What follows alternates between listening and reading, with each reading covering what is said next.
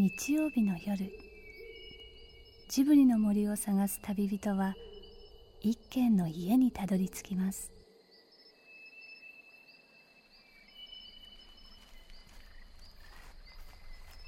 ジブリの森のラジオの川のほとり。そこに立つレンガの家はスタジオジブリ鈴木敏夫さんの隠れ家です。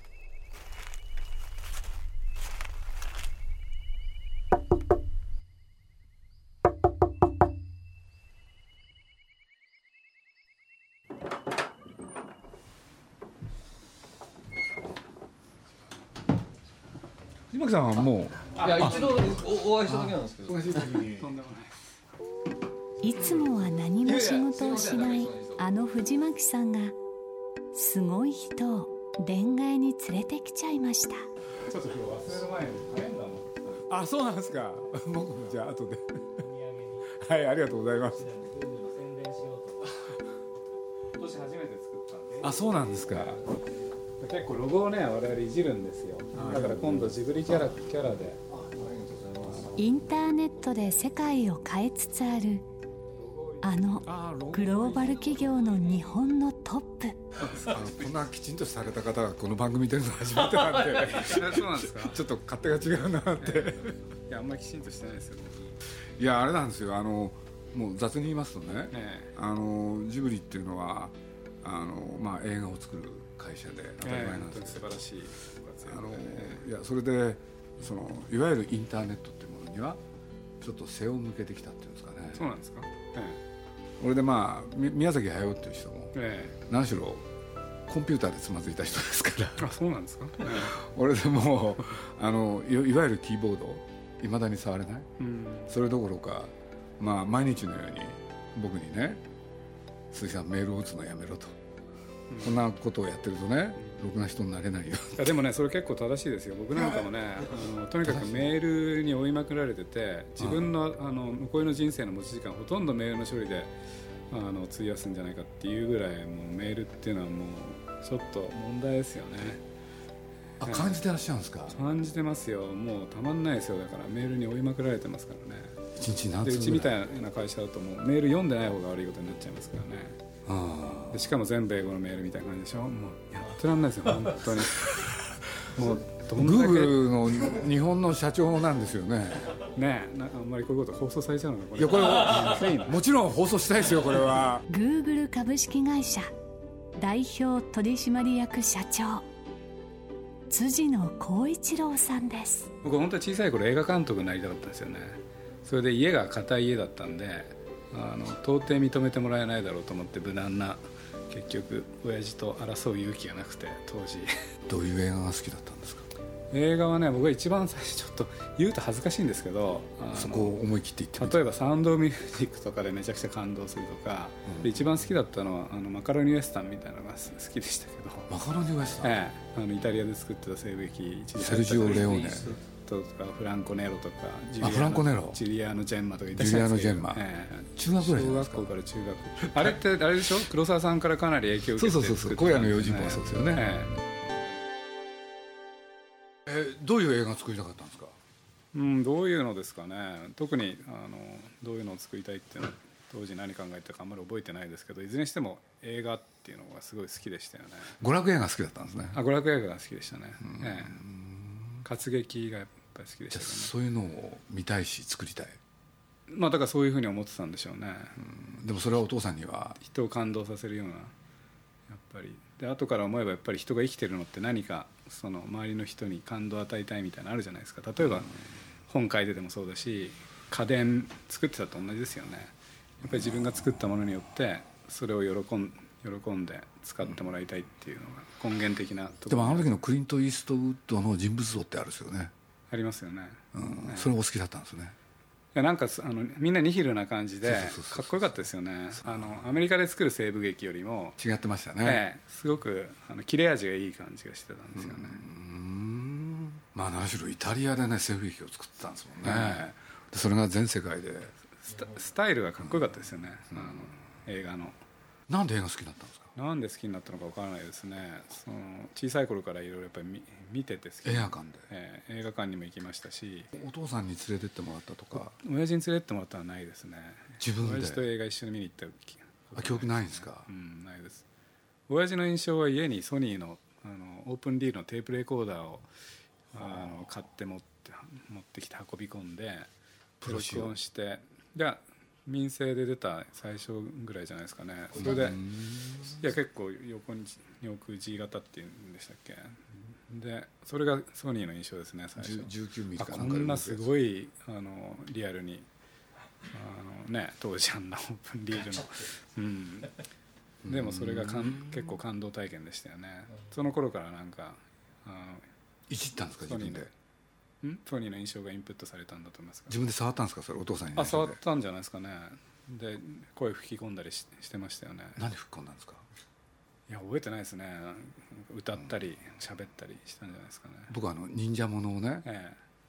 テーブルレコーダーに入れてええ。え自分で音を重ねてってええ。手裏剣の音とか刀の音とか。あそうなんですか。それで遊んでましたけど、うん面白かったですよねテーブルレコーダーは。そうですよね。僕もあの英語の勉強するっつって、うん。あの親父にテーブルレコーダー買ってもらって、ん。いや本当にね初めてなんていうのかななんていうのかな若い人用にオープンリールで、うん。ソニオマチック5っていうのがあったんですよ。そう。で俺も中学入ってそれが欲しくて欲しくてね。買ったんですよ俺。買ってもらえなかった。あんな面白いものなかったもん、ね。えソニオマチック52の今でも覚えてますねって言ってこれ。手裏剣の音なんで、まあ、それどっちでもいいや。あそう。それでずっと思ってたんですか？夢で映画監督って。いや一時本当本当に思ってましたよでもまあ才能の問題もあるだろうし環境の問題もあるだろうし僕は結構親父に抑圧されたあの幼少期だったんで。そんな感じの方ですよね。そうですか？そんなそれってひどくないですか？いやなんかねめちゃくちゃひどいですよ。見た感じでそうだ断言されて。いやおお話伺ったらなんかそういうふうに見えるじゃないですか。おお父さんがすごかったんだろうなと思って。まあ、私へのアドバイスはあの、まあ、将来決める時にね高校で進路決める時に相談したら、まあ、将来はね日日銀か大蔵省行けっていう、まあ、そういうアドバイスする親父だったんですよ。なるほど。で僕はそのアドバイス聞いて直感的にあこのお親父のね言うこと聞いてたら人生台無しにするなと思ったんですよ。それで親父のアドバイスとあの逆を行くあの人生を歩むことに決めて文系に行けって言われたのを理系に行ってソニーにいたんですけども。そういうのを胸に秘めてソニーへ入られたんですよね。ソニー入ったのは結果的には喜んでたみたいですね。後から思えば、え ソニーを選んだらなんか理由あるんですか？えうんあのねやっぱりあのなんていうんですかね。さっき言ったみたいなテープレコーダーのその体験みたいなのでそのインプラントされてる部分がちっちゃい頃からあったんでしょうけど一応その就職決める時に僕は電気だったんで専門が。その、まあ電気っていうかどちらかというと今でいうとコンピューターサイエンス系なんですけどそれでいろいろ回った中でやっぱりソニーが一番ねエンジニアの説明してくれた人の目の輝きが違ってすごく楽しそうな会社に見えたんですよね。やっぱりソニーでしたよ。当時ね、僕もソニー大好きでしたもん。ええ。若い人は特にそうでしたよね面白いおもちゃをいっぱい作ってくれた。そうなんですよね。やっぱり人のやらないことやろうとかね、その人と違うことやろうとかっていうスピリッツが非常に強くありましたよね、やっぱりソニーは自分で作ってた。そうですね、ただそういうそういう時代だったんでしょうね。そういう古き良き時代で、今はななかなかもうそうそれが通用しなくなっちゃったんですよね。全てそのそのあたり一般化。要するにね大人しか大人しか扱っちゃいけないものをハイティーンっていうのか子供が扱えたんですよ、ソニーのものってそれがね子供にとっては背伸びする、うん。なんかいいあれだったんですよ、だからもうとにかくソニー出したよね。だからまあ僕なんかもこっちに来てあらゆる電化製品をソニーで揃えようとした。ええ。そのぐらいソニーには夢があった。そうですよね。今よりも日本人がはるかにマイノリティだった。60年以上前に森田明夫さんとかねそうですよね。木田さんとかね。で森田さんはアメリカに自分たちで作ったトランジスタラジオを売りに行ってウエスタンデジタルかどっかが OEM で全部買ってやるって言ったのを断った。有名な話ですよね、ええ、あれ断らなかったらその後のソニーないじゃないですか。自分の SONI っていうブランドにこだわってこのブランド以外では商売しないって言い切ってね。で当時アメリカ人から見たらソニーなんかどこの馬の骨か分かりもしないのに単価切ってそれって将来に対するビジョンが明確にあったからでしょお店をね、初めて出すとか。そう。それとか訴えられてあのホームビデオ作った時ベータ作った時はハリウッドに訴えられてね。普通だったら巨額の示談金払って許してもらおうとするじゃないですか日本の企業って。で森田さん一歩もひあの引かないで訴訟を受けてたって。で最終的には勝訴したじゃないですか。勝訴したらハリウッドの連中にとってもホームビデオのマーケットができてはるかに自分たちのビジネスが大きくなったわけですよね。コンテンツの二次利用三次利用の世界ができて。あはいはいはいだからそういうことをたったあれですよねマイノリティの時代って日本人がやってのけたんですよね。だからそういう凄さってもともと日本人持ってると思うんですよ、ビジネスですね、うん。僕もあのあそこの一番下の段にねベータの古いやつが置いてあるんですよ。あるんですあかベータ。うん。なんか懐かしくて捨てられない。あれそうなんだあのでかいやつ。うん。だってものすごい重いしでかいし。でもねなんとなく取ってあるんですよ。捨てられないですよねやっぱりね捨てられないです、うん。僕テープレコーダーも捨てられないですもん。子供の時に使ってた、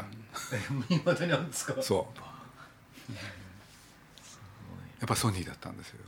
ただ逆に言えば日本ってずっとねいまだにソニーとかホンダがねフラッグシップだっていうこと自体がおかしいと思うんですよ。もうアメリカなんかどんどん新陳代謝してグーグルの前はヤフーでヤフーの前はマイクロソフトでみたいなね。その前は半導体の時代があってインテルがいてみたいなね。でもう戦後何サイクルもあの入れ替わってるしビジネスモデルもどんどん変わってるでしょ。日本はずっと製造業ベースの産業構造でしょ。え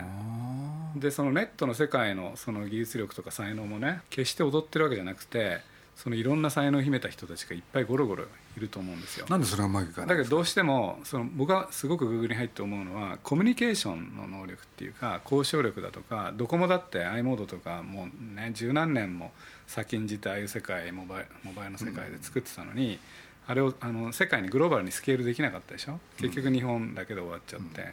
だから世界標準に持っていくだけの交渉力とかコミュニケーション能力がやっぱりそこは一つ欠けてんじゃないですかね日本は。世界標準に持っていける技術ではあったんですか？どあの例えばあもちろんあったんじゃないですか。だから日本にはそういうものいっぱいあると思うんですよね。世界にデビューさせたらもっと世界で流行ってあのなんていうんですか日本人以外もそういう日本の文化とかあのアイデアとかテクノロジーを享受すれば生活が豊かになるみたいな日本っていっぱい持ってると思うんですよ。だけどそれをやっぱり世界にあの広げていくそこのところのそのエネルギーなのかコミュニケーション能力なのかそういうのが足りないと。いやだから最初の話へ戻るとですね、えまあ、とにかく、まあ、宮崎もそうだけど僕にしてもそうやって背を向けてきたインターネットだけれど、ね、どうもそうじゃないなっていうことをちょっと感じ始めたんですよね、でも何しろこの間、あの僕にしても何しろそっちの方へ全然目を向けてなかったんでね、何をどうしたらいいか分かんなくて、ただねえうんまあいわゆるグーグルっていうのを見てた時に、あのいろんなねまあいろんな本にもそういうことが書いてあったんですけれど、要するに、えークラウドをはじめ、うん。要するに今までお金出さなきゃ買えなかったものを無料化するっていう、でここに一体この会社の目的は何なんだろう、うんもう非常に素朴に感じたんですよね、そうですよね、えこれでまあ僕らもね、普通映画を作る、そしたらそれを映画で興行する、えうん。これでまあその後、えービデオにする、でその後テレビでも放映する、うん。なんていうことをずっとやってきたわけですけどね、まあ僕はあんまりそういう言葉使ったことないんですけれど、そういうモデルは、これは相場っていうのか、もう完全に崩れ始めてる、うんこれでそういうことで言うと僕らもね自分たちの作ったものを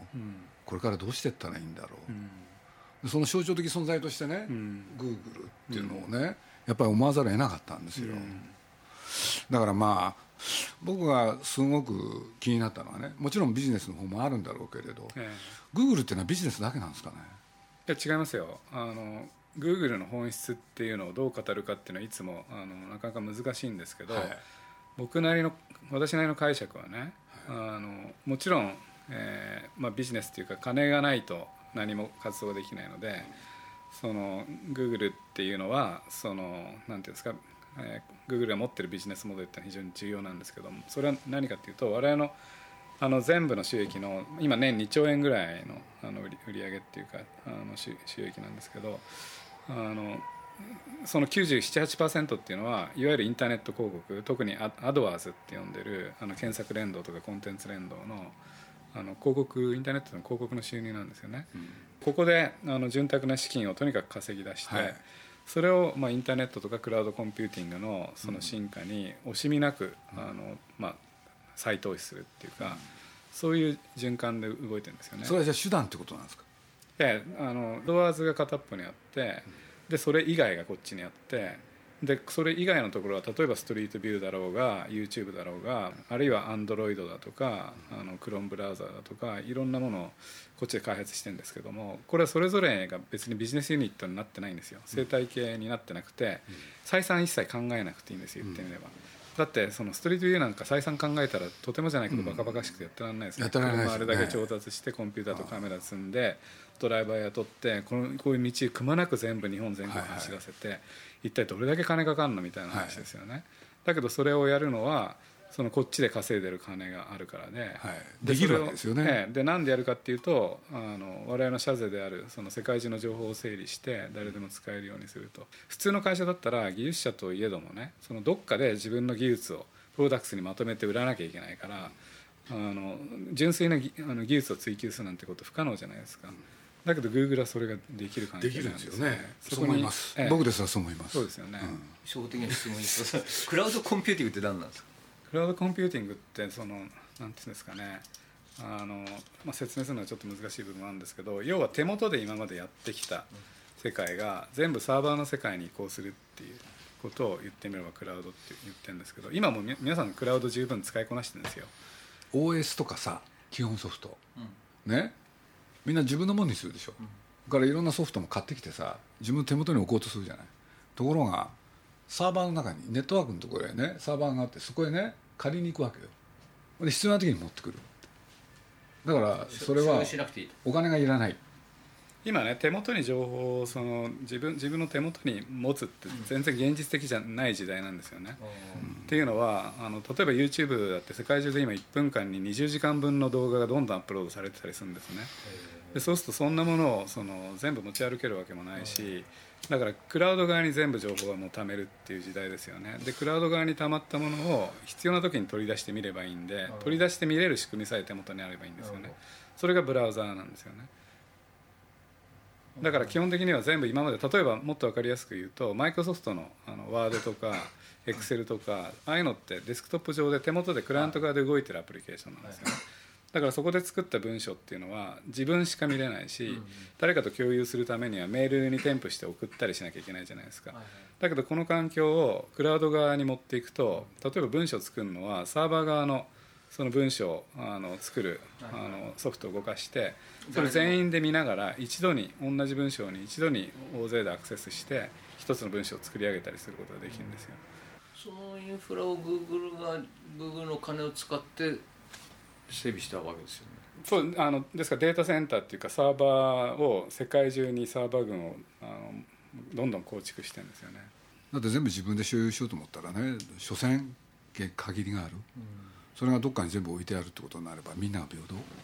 それを活用できるわけだから、うん、だか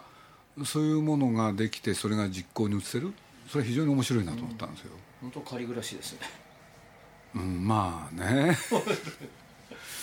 まあ、だからいろいろなんていうんですかね選択肢が増えるって言いますか。例えば今クラウドで一番あの最近の注目は企業がクラウドをその自分の社内システムとして使う使わない採用する会社が出てきてますよね増えてきてるんですよね、それはやっぱりその不況が後押ししてる部分もあって、IT 投資ってかさみますから、じゃあその何も自分で全部サーバー自前でねその購入してでそのシステム全部自分でね、あのインハウスで作ってなんていうことやってるとすぐ何十億ってお金が必要になるんでそれよりも必要な時にあの借りればいいじゃないっていうのがクラウドですよね非常に合理的なんですよ。ええ。メンテのコストら無駄がいらない。だってどんどん変わるしね。負荷がいろいろ変わった時にね別に Google のサーバーで吸収すればいいので自分のところでサーバーまた増やす必要もないですし、だからある時期なんですけどね。うちの息子っていうのが今あいつ30ぐらいになるのかな。でもこれがね高大学生になる時かな。僕が「お前も大学生なんだからねなんかプレゼントしようか」ってでコンピューター買ってやろうかって言ったんですよ、そしたら「いらない」って言われたんですよ、うん。でなんでって言ったら「だっていろんなとこにあるじゃん」うん。でどうせ買ったってねすぐ古くなるよって。どっか行けばいつも新しいものが使えるソフトだってそうだよって言われて「えっ?」つって。ほいで実際、まあ、うちの息子世界中をねあっち行ったりこっち行ったり、でどこ行ってもそこにあるコンピューター使いこなすびっくりしたんですよね、えいやだからそういうことで言うとね僕なんか iPhone のああいうビジネスなんかもねすごい古臭く見えたですよね。これも過渡期の一つのある過程に過ぎない？そうですね。でその先へ行ったらね、まあ、このこの間スティーブ・ジョブズが賞を受けてたけれど、まあ、それはこの10年だったからで、この次の10年スティーブ・ジョブズがそういうことを、になる可能性はもうないだろうって思っちゃったんですよね、すごいですね。正しいですか、正しいんじゃないですか。うんええ。僕スティーブ・ジョブズってやっぱりすごいと思いますけどそもそもあの iPod とか iPhone のその成功モデルって彼盛田さんのことすごい尊敬してたんであのウォークマンでやったことをもちろんテクノロジーとかは全然違うわけですけど、マーケティング戦略的にはすごくコピーした部分あるんですよね、あそのちゃん単に土俵が変わっただけでやってること同じじゃないのと。ね、コンピューターの機能の中で DVD レコーダーっていうのを作ったのと全く同じ？ああやってダウンロードやってる限りやっぱり本来の意味でスティーブ・ジョブズのインターネットをあの理解してるとは言えないわけですよ、うん。だからあの人も旧来の人だなと思いましたね。ですからもう本当そういう時代ですよね。パーソナルコンピューターの時代があって今もうパーソナルコンピューターじゃなくてそのまあなんて言ったらいいんですかね。インパーソナルとかっていう言葉がありますけど、だからその先に Google みたいな、あの本当にピュアクラウドみたいなところ世界があると思うんですよね。なんか要するにこれからじ来る時代のある予感がね見えたんですよ、Google が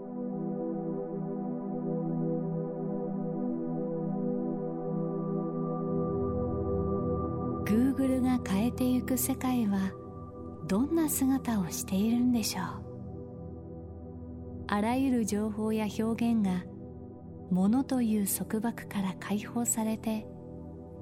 雲のように自由に漂う世界なんでしょうか。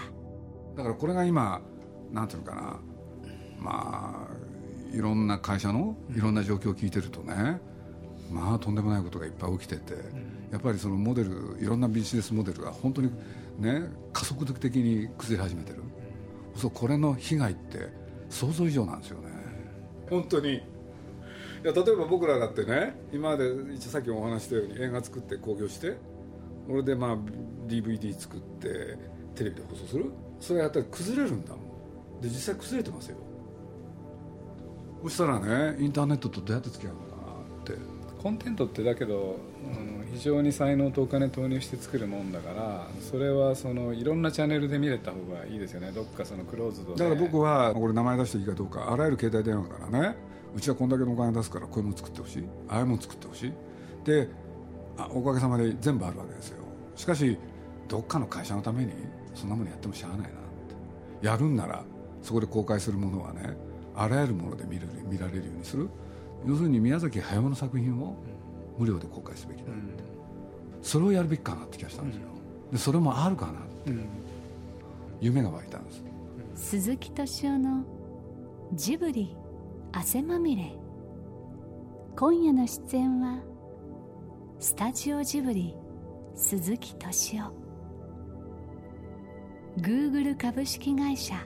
代表取締役社長。辻野光一郎さんそして博報堂 DY メディアパートナーズ藤巻直也さんでした。ただそのあれですよねもう時代がどんどん変わってる時にその基本スタンスとしてはそのまあそれにチャレンジする以外の選択肢ってきっとないですよね、